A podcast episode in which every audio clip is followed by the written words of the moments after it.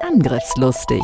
IT-Sicherheit für dein Unternehmen. Der Security-Podcast der Go Security. Vertrau nicht blind deinem Antivirenprogramm. Und das erleben wir ja tatsächlich noch. Mit Andreas Wiesler und Sandro Müller. Passwörter. Wenn ihr nicht gerade irgendeine ähm, Raketenabschussrampe schützen müsst. Was ist da dran, Andreas? Tut mir schrecklich leid, heute müsst ihr wirklich zwölf oder vielleicht sogar noch mehr Zeichen haben. Datensicherung ist die Lebensversicherung eines Unternehmens. Wir haben noch so viele Themen. Sandro und Andreas sind die IT-Sicherheitsexperten in der Schweiz. Mit ihrer Firma Go Security sind sie die Firewall für zig Unternehmen, seit über 20 Jahren schon. Bereit für ein neues Update? Praktisch jeden Tag kann man in der Zeitung lesen, dass irgendein Unternehmen einen Ransomware-Vorfall hatte, da wird Geld erpresst, Daten gestohlen. Es muss also ein sehr lukratives Vorgehen sein von den Hackern und darum wollen wir das Thema Ransomware heute wieder aufgreifen. Herzlich willkommen zu einer neuen Ausgabe Angriffslustig mit Sandro Müller und ich bin Andreas Wiesler. Sandro, was sind die heutigen Themen? Ja, wir haben fünf Gründe, warum Ransomware-Angriffe immer noch funktionieren. Und das ist natürlich nicht positiv gemeint, selbstverständlich. Aber tatsächlich ähm, ist es ja so, Ransomware-Angriffe gibt es, glaube ich, seit 2000. 15 ungefähr, so im großen Stil, vielleicht sogar etwas früher. Ja, es gab. es war länger. Es, war ja, ja, es gab schon 2008 so eine spezielle Software, aber die hatte natürlich keinen großen Erfolg, weil das Bezahlen dort ein bisschen mühsamer war. Genau. Und dann irgendwann funktionierte das mit dem Bezahlen. Es wurde immer erfolgreicher. Ähm, am Anfang hatten wir den Eindruck, ja, das haben wir schnell wieder im Griff. Dem war nicht so. Und warum das das ist, genau darum soll es heute gehen. Ja, es ist eine richtige Plage geworden. Zum Beispiel die AXA-Versicherung hat entschieden, dass sie Lösegeldzahlungen nicht mehr versichern in ihrer Ransomware-Versicherung. Autsch, das wird vielen wehtun. Ja. Der erste Grund von diesen fünf Gründen, warum dass es immer noch so gut funktioniert, ist Phishing. Jetzt noch schnell abspeichern. Der User, der ist nie zu 100% sicher. Eigentlich wie alles andere in der Informationssicherheit ja auch nicht, Andreas. Absolut. Und gerade das Phishing ist ein Riesenthema. Äh, die sind heute so gut gemacht. Äh, nicht mehr du geh in Webseite, du geben Kennwort ein, sondern sind in perfektem Deutsch. Da gibt's gute Übersetzer wie ein DeepL, äh, was das wunderbar macht, oder ChatGPT, das dir ganze fertige Sätze ähm, auf dem Bildschirm zaubert. Ja, da musst du nichts mehr viel machen als Hacker. Und vor einiger Zeit hatten wir euch ja schon mal erklärt, was unsere Idee ist, unser Werkzeug, um solche Phishing-E-Mails zu erkennen. Äh, vielleicht mögt ihr euch erinnern, nur ganz kurz, Absender-E-Mail-Adresse prüfen, die Story dahinter wirklich prüfen, macht das Sinn? Und der dritte Punkt ist dann noch Links und Anhänge prüfen. Doch so weit gehen wir heute gar nicht, sondern ich glaube, am Schluss ist es wirklich so. Ich kann noch so viel in die Awareness investieren. Zur falschen Zeit, das falsche Thema bei der falschen Person und ey, ich würde nicht sagen, dass es mich nicht erwischen kann. Absolut. Das ist so schnell, wenn du in Hektik bist, äh, du möchtest ins Wochenende gehen, jetzt kommt noch schnell äh, vom Chef die Aufforderung, du müsstest noch was äh, bezahlen oder jetzt gerade bei einem Kunden. Ein ganz neuer Fall ist äh, über Booking, dass sie Kreditkartendaten zwar eingeben und sich auf das beziehen, dann wieder stornieren und so das Hotel um viel Geld betrügen. Also es ist extrem viel Aufwand, die die Fischer hier betreiben. Und genau deshalb ist das unser Grund Nummer eins, weshalb das Fish, äh, Ransomware immer noch so gut funktioniert, ist eben Phishing. Und dennoch bin ich der Meinung, es macht schon einen beachtlichen Unterschied, ob ich meine User schule oder das eben nicht tue. Das sieht man ja sehr schön bei denen, wo wir den Phishing-Angriff zuerst machen und dann schulen, dass das Ergebnis relativ schlecht aussieht, wenn wir schulen und dann den Angriff durchführen, dass die Zahlen massiv kleiner sind. Und über die Zeit wird es dann wirklich auch besser. Das merken wir. Das ist so, obwohl es halt immer noch, wie gesagt, zur falschen Zeit das falsche Thema bei der falschen Person oder aus Sicht des Angreifers alles zur richtigen Zeit, zur richtigen Person, das richtige Thema und die Falle schnappt zu. Ganz gemein ist auch, ähm, dass äh, immer häufiger eigentlich Microsoft 365 Kontos gehackt werden. Obwohl gehackt mal in Klammer, was auch immer das dann genau ist. Manchmal ist das dann eben auch wieder einfach. Aber auf jeden Fall, dann ist mein Konto beispielsweise unter Kontrolle eines äh, Kriminellen und du, Andreas, bekommst dann vermeintlich von mir eine Antwort auf eine bestehende Diskussion, die wir darüber haben. Ähm, keine Ahnung, äh, wie, über was wir den nächsten Podcast schreiben. Und dann ist es natürlich unglaublich schwierig. Die Absender-E-Mail-Adresse stimmt. Es gibt bereits einen Kontext. Oh, und ich bitte dich darin, überweise mir doch deine 500 Milliarden äh, Dollar Vermögen, bitte. Nur die Hälfte? Nur die Hälfte? Ja, ich bin großzügig. ja, einen riesen Aufschrei gab es vor einigen Tagen. Google hat eine neue Domain ins Internet gestellt, .zip. Und das ist natürlich für die Fischer genial. Äh, ist jetzt eine Datei oder ist eine Internetadresse mit .zip? Also ich erwarte hier ganz viele neue Phishing-Mails, die auf uns zukommen ehrlich gesagt, ich war erstaunt, als äh, es hieß, ja, da kommen diese neue Top-Level-Domains und der erste Aufschrei, dachte ich so, ja, da ist jetzt schon ein wenig gesucht, aber der Aufschrei war wirklich dann größer, als ich das angenommen habe, weil für mich war so klar, ja, das ist ein Link. Mhm. Ähm, irgendwie, ich sehe den Zusammenhang nicht ganz zu einer Datei, aber ich bin gespannt, wie es dann rauskommt. Ja, du, du hast dann äh, kundenname.ch Punkt noch irgendwas Punkt zip. Mhm. Und ja, er, erkennst du jetzt, wo, wo CH ist und wo ZIP ist? Wenn du nicht genau schaust, ist nur Punkt oder ein Schrägstrich Unterschied. Unsere Kunden erkennen das, Andreas. und ich glaube, wir, ähm, das ist ein guter Schlusswort für den Punkt 1. Gehen wir zu Punkt 2 oder zu Grund Nummer 2, warum das Ransomware-Angriffe immer noch funktionieren. Und das sind Schwachstellen in Software und Systemen das ist ja auch etwas, wo man irgendwie sagen könnte, warum immer noch? Das Thema ist so alt wie die IT fast oder zumindest wie die IT-Sicherheit und es wird nicht besser. Es wird immer schlimmer. Ja, das, das IT-Umfeld ist so heterogen geworden. Wir haben so viele verschiedene Software, kleine Dinge, die dich irgendwo unterstützen und alles immer zu wissen, welche Software hat welche Schwachstelle, wie dringend ist das zu schließen das wird ein, eine Riesenaufgabe, eine Herkulesaufgabe für ein Unternehmen. Extrem. Und ähm, ich habe letzthin eine Zahl gehört, ein großes Unternehmen ähm, hat ähm, rund 4000 Schnittstellen zu ihrem SAP. Und die sollten da jetzt eine Migration machen. Viel Spaß dabei. Also das sind Komplexitätsstufen, die, die kriegst du fast nicht mehr gehandelt. Das ist so extrem und deshalb ist es tatsächlich immer noch schwierig und wird nicht einfacher werden mir macht vor allem die Supply Chain äh, eine sehr große Sorgen. Du hast das vielleicht selber im Griff und du hast jetzt von einem SAP-System mit 4000 Schnittstellen gesprochen. Das werden ja auch externe sein. Was ist, wenn die was haben und über diese Schnittstelle kommen sie bei mir ins Netzwerk rein? Auch ganz einfache Dinge. Jetzt hast du eine Cloud-Applikation für dein, keine Ahnung, CRM, für dein äh, ERP, was auch immer ähm, und du sagst, ja, wie ist denn das Backup da? Und die erklären dir, wie die das Backup machen und sagst, das ist super. Dann gibt es einen riesen Knall, das Backup hat doch nicht funktioniert und jetzt guckst du in die Röhre. Hätte dir das ohne Cloud auch passieren können? Ja, hätte auch. Allerdings hattest du einfach mehr Kontrolle über das Ganze. Und das ist halt teilweise weg und vermutlich meinst du das auch, Andreas, mit dieser Supply Chain. Du hast einfach keine richtige Kontrolle. Du kannst Verträge machen, du kannst mhm. Verträge unterschreiben, aber wenn es nicht funktioniert, dann musst du trotzdem mal gucken. Unbedingt, ja. Gerade wenn du vielleicht eine Direktverbindung noch hast, äh, Site-to-Site-VPN, damit du auch Dateien direkt ablegen kannst, direkt auf die Systeme zugreifen kannst. Das ist eine große Gefahr natürlich auch, diese Abhängigkeit. Und wenn da was vorfällt, dass es dann bei dir halt auch der Fall ist. Also unser zweiter Grund, weshalb das Ransomware-Angriffe immer noch so gut funktionieren, Schwachstellen in Software und in Systemen. Vielleicht denkst du jetzt, ja, aber solche Angriffe, die gehen doch gar nicht unbedingt über die technischen Systeme, sondern eben eher über den Mensch. Das stimmt. Doch. Eigentlich ist alles 0 und 1.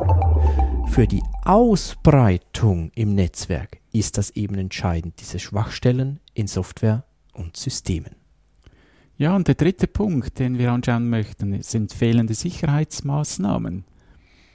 Tja, ich habe ja eigentlich einen IT-Dienstleister, der kümmert sich um alles, aber ich habe meine IT-Abteilung, ich muss mich dann um nichts mehr kümmern, das läuft ja von alleine.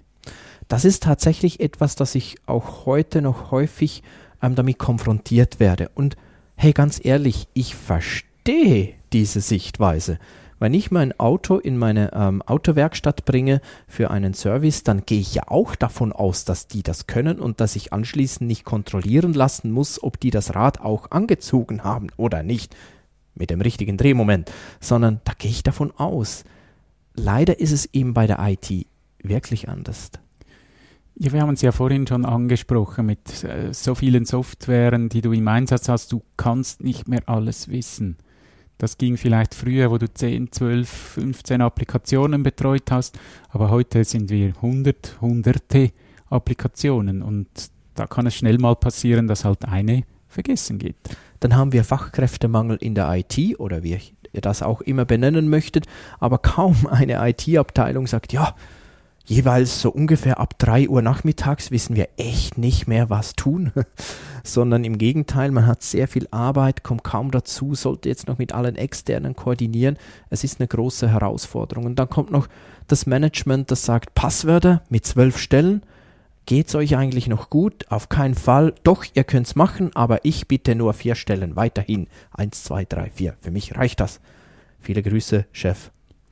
Ist übrigens immer noch das beliebteste Kennwort. Nicht bis vier, aber bis acht ist es immer noch das Top 1 Kennwort in vielen Ländern. Und das sind dann eben solche Maßnahmen, äh, verschiedenen Kombinationen. Teilweise geht das auch ein wenig in das, ähm, in den zweiten Punkt Schwachstellen in Software und Systeme, dass eben die Sicherheitsmaßnahmen fehlen. Aber es sind teilweise hat es nichts mit, mit Schwachstellen zu tun, sondern einfach mit Konfigurationen, die nicht gemacht werden, die falsch gemacht werden. Und auch das sehen wir immer wieder in unseren Penetration-Tests. Da gibt es noch richtig viel Potenzial und äh, es wäre ja schön, wenn die IT das einfach alleine ähm, tun könnte, die operative IT. Ich glaube, dass das ist in den meisten Fällen aber auch einfach nicht möglich. Da braucht es Spezialisten, da braucht es Prüfungen. Es ist, wie du gesagt hast, Andreas, es ist zu komplex. Ja, und dann gibt es noch weitere TOMS, technische und organisatorische Sicherheitsmaßnahmen. Die muss ich auch immer auf dem Radar haben und die durchgehen. Sei es bei mir selber, aber auch bei externen. Äh, bei den Mitarbeitenden und so weiter. Also ich habe ein riesen Sammelsurium von, von Maßnahmen, die ich machen muss. Eben nicht alles kann ich technisch lösen, ich muss auch organisatorisch einiges abfedern. Und ich glaube, dort braucht es dann eben wirklich auch äh, Leute, die sich genau um das kümmern, die sich eben nicht um den nicht funktionierenden Drucker ähm, vom Mitarbeiter X aus Abteilung Y kümmern muss. Ja, dann hätten wir Thema Nummer 4. Wir hätten kein Ransomware, wenn niemand bezahlen würde. Hört sich schräg an, ist aber so. Wenn keiner bezahlen würde, gäbe es keine Ransomware. Wo kein Markt, da keine Kunden. Update. Auch heute noch bezahlen zu viele Opfer und dadurch wird das Business wirklich erst attraktiv. Ähm, klar, ich, ich verstehe das auch. Manchmal hast du Fälle, da geht's irgendwie nicht anders. Ich, ich habe da nicht null Verständnis, aber auf der anderen Seite habe ich schon mehrfach Fälle erlebt, da sagen die Betroffenen, ich bezahle proaktiv. Eigentlich konnte ich vermutlich, hm, Klammer zu, alle Daten wiederherstellen. Ich bezahle trotzdem noch, weil ist ja nicht so teuer. Und wenn dann mal noch, dann hätte ich. Leute, bitte tut das nicht. Es ist am Schluss Unterstützung von, von Kriminellen, von organisiertem Verbrechen. Und es gibt sogar Länder, da ist das verboten. Ja, es gibt aber auch Fälle, wo du halt nicht anders kannst. Wir hatten ja auch mal einen Fall, da hat uns jemand. Also nicht wir. Ja, ja. da hat uns jemand angerufen und gesagt, ja, sie hätten Ransomware erwischt auf einem System, das alle gesagt haben, sei unwichtig, darum wurde kein Backup gemacht. Nun hat man bemerkt, es ist halt doch wichtig und wir brauchen diese Daten wieder. Und dann hast du keine Wahl. Richtig, ich glaube, dort ähm, könnt ihr auch gerne unsere anderen Folgen äh, hören, wenn es eben darum geht, wirklich Anforderungen zu definieren und auch abzuholen und auch zu bestätigen zu lassen. Weil klar, in dem Moment ist es doof, äh, möglichst sollte man das frühzeitig klären, was ist dem wirklich wichtig, was ist nicht wichtig und sich das, wie angedeutet, bestätigen lassen. Und klar, wenn äh, nicht nur die Daten sind vielleicht verschlüsselt, jetzt kannst du die wiederherstellen. Jetzt kommt das Erpresserschreiben, ja, aber ich veröffentliche alles. Genau, es gibt immer weniger Unternehmen, die bezahlen, die wirklich ähm, gesagt haben, okay, äh, wir unterstützen das nicht mehr. Jetzt klauen sie die Daten und wenn du nicht bezahlst, kannst du, kannst du sie im Dark Web herunterladen. Und jetzt hast du dann plötzlich Kundennamen, vielleicht hast du Verträge drin, du hast die Lohnzahlungen drin und so weiter. Also plötzlich hast du sehr sensitive Daten, die alle anschauen können. Und ich glaube, ist wieder ein Punkt, wo ich Unternehmen dann verstehe, wenn sie sagen, ja gut, das will ich nicht. Und ich weiß ja selbst nicht, wie ich, wie ich in einer solchen Lage reagieren würde, muss ich fairerweise sagen. Ähm, und dennoch, wenn man sich überlegt, jemand hat so viel kriminelle Energie, dass er bei mir illegal einbricht, meine wichtigsten Dinge mir klaut. Und dann sagt er, er sagt ja nicht, du kriegst die zurück. Er sagt nur, ich gebe die nicht weiter. Könnte das aber jederzeit trotzdem tun. noch ich weiß ja nicht, ob ich mit dem einen Vertrag eingehen möchte. Wäre noch spannender, ob sie es auch, wenn du bezahlt hast, veröffentlichst. Mir sind bis heute keine solche Dinge bekannt. Ich denke, wenn das rauskommen würde, dann wird auch nicht mehr bezahlt. Also ich, aus Hacker-Sicht, ich wäre, wäre da sehr vorsichtig. Ja, also ich weiß von zwei Fällen. Das eine ist wirklich, dass die dann trotzdem irgendwann veröffentlicht wurden. Mhm. Ähm, und von, von mehreren Fällen, wo ich gehört habe, dass das dann, ja, die kommen wieder. In irgendeiner Form kommen die dann wieder. Weil diese, ähm, was auch immer für Beträge, 50.000, 500.000 oder noch mehr, sind irgendwann verprasst und du bist ja zahlungsbereitwilliges Opfer. Und die kommen dann schon wieder, weil eben, ja, Handschlag gilt dort nichts, aber im Vertrag auch nichts. Wie bei der mhm. Cloud. Mhm. Nee, ist ein anderes Thema. Aber hey, bleiben wir beim Bezahlen und kommen damit zu Grund Nummer 5, weshalb Ransomware-Angriffe heute immer noch so gut funktionieren. Der Durchbruch waren Kryptowährungen wie Bitcoin. Oh, Andreas, sag sowas nicht. wir spielen ja heute kein Bullshit-Bingo, also. Ja, gerade Kryptowährungen ist natürlich sehr lukrativ. Äh, anonyme Überweisungen, du kannst es irgendwo auf der Welt wieder abholen. Inzwischen gibt es viele Orte, wo du Kryptowährungen auch zum Bezahlen verwenden kannst. Also du hast auch die Möglichkeit, wieder was äh, Richtiges daraus zu machen und nicht eine virtuelle Währung zu haben.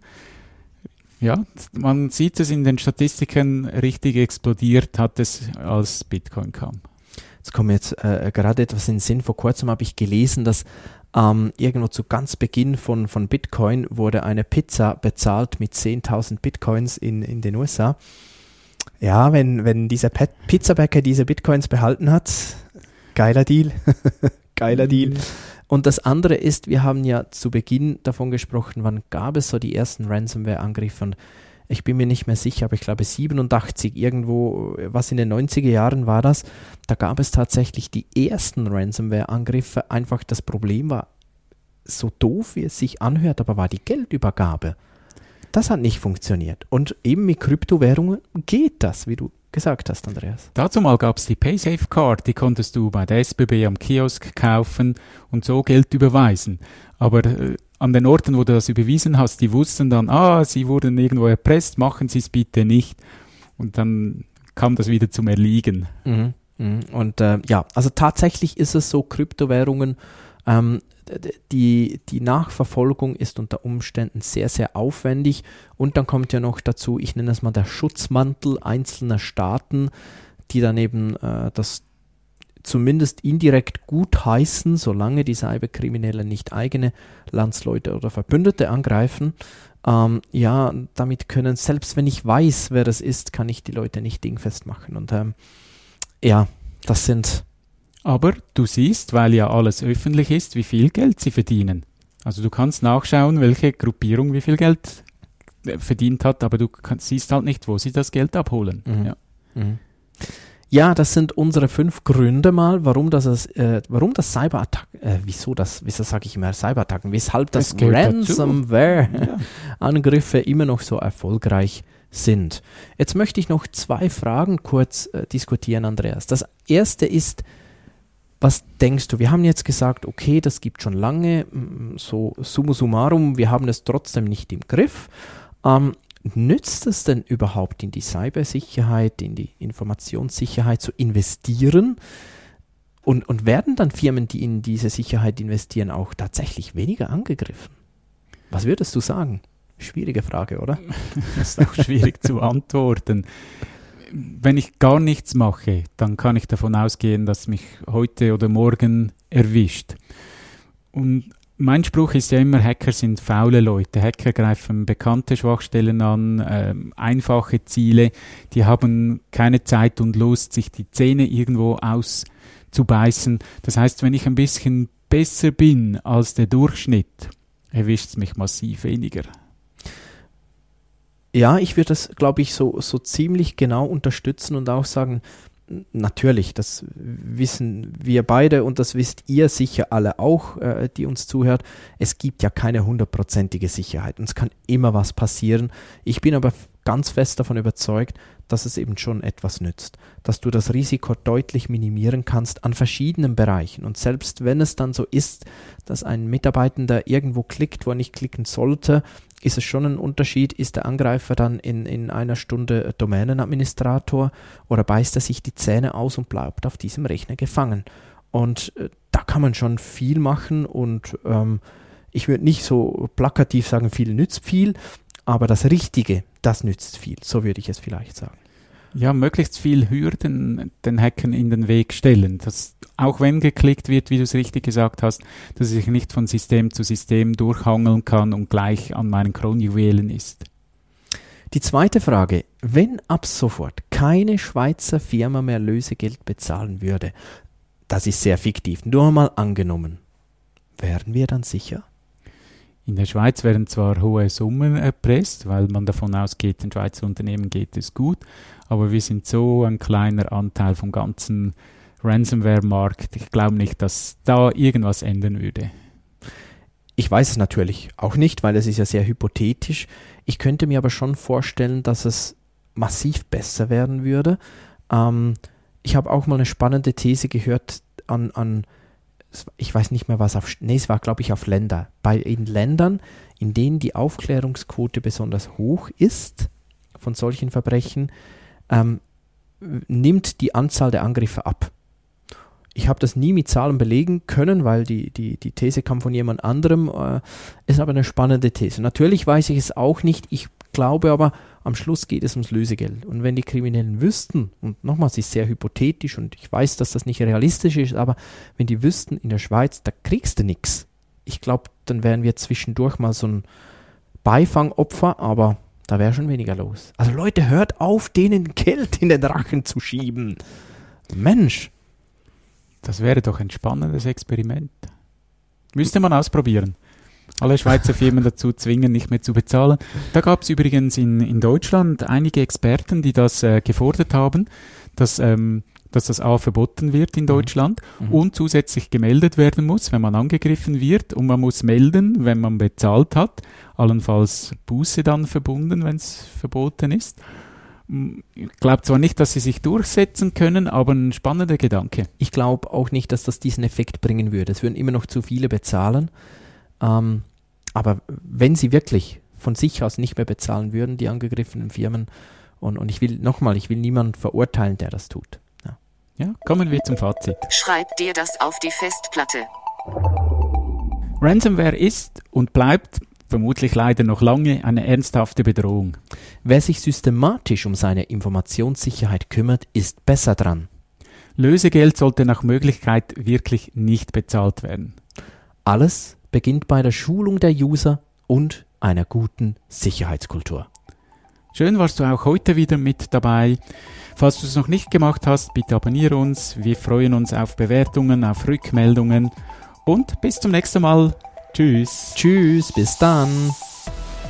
Angriffslustig IT-Sicherheit für dein Unternehmen. Der Security Podcast der Go Security. Wie schütze ich mich vor Cyberkriminellen? Welche Passwörter sind sicher? Und was kann passieren, wenn ich gehackt werde? Bleib dran, abonniere jetzt den Podcast. Mehr Antworten gibt es in den nächsten Folgen mit Andreas Wiesler und Sandro Müller. Weitere Updates und Tipps auf gosecurity.ch.